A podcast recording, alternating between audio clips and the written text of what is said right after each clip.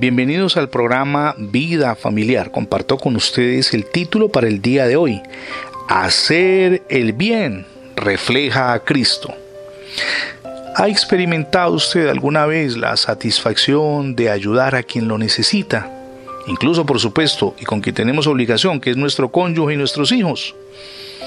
El propio Jesús, nuestro amado Dios y Salvador, reconoció la importancia de darle un vaso de agua fría a un alma sedienta.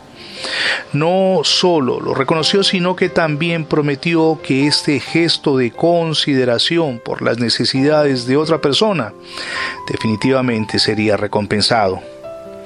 El autor norteamericano Jerry Yoder escribe, en cierta ocasión se nos pidió que le diéramos alojamiento a una familia grande.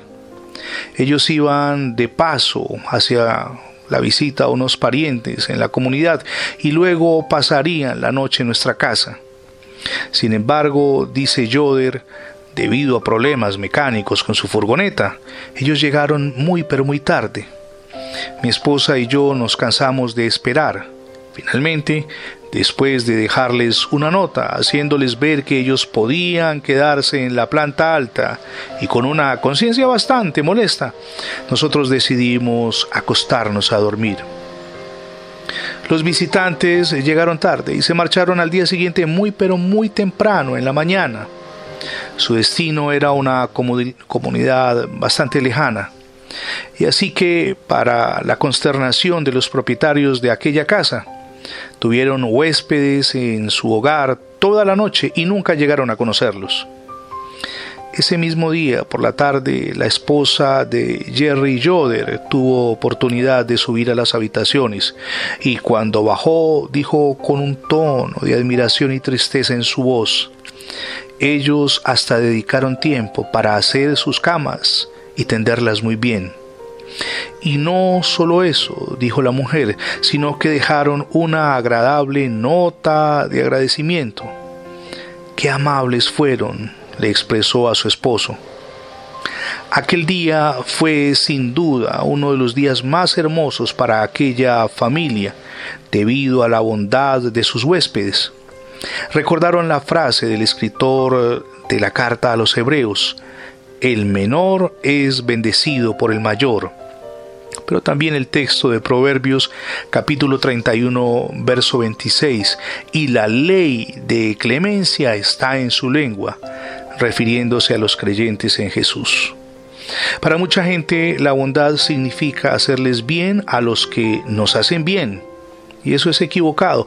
Más bien el Señor dice en Gálatas capítulo 6 verso 10, así que según tengamos oportunidad, hagamos bien a todos es decir, sin diferencia.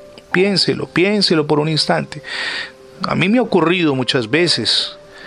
Podemos darle ayuda a alguien y quizá nos hemos negado y luego nos arrepentimos. Hay una anécdota que comparto con usted. Estaba junto con mi esposa después de salir del servicio dominical en una cafetería y se acercó alguien que mendigaba y me pidió café y pan. Estaba yo realmente ocupado y le dije, no, ahora no. La persona con humildad se fue y sabe cuál fue mi carga de conciencia tan tremenda, dicho sea de paso. Me tocó salir corriendo detrás de él casi una cuadra hasta poder alcanzarlo y decirle, regresa, por favor, y sentate con nosotros y desayuna algo. ¿Por qué? Porque cuando alguien lo necesita debemos ayudarle. Si no ha recibido a Cristo en su corazón, hoy es el día para que lo haga. Permita que Jesús gobierne no solamente su vida, sino también su hogar. Es la mejor decisión que podemos tomar porque los cambios, además de sorprendentes y maravillosos, van a ser duraderos. Ábrale las puertas a Jesús en su vida y en su familia. Gracias por escuchar las transmisiones diarias del programa Vida Familiar. Recuerde que ingresando la etiqueta numeral Radio Bendiciones en Internet tendrá acceso a múltiples plataformas donde tenemos alojados nuestros contenidos digitales. También le invito para que se sume a nuestra página en Internet.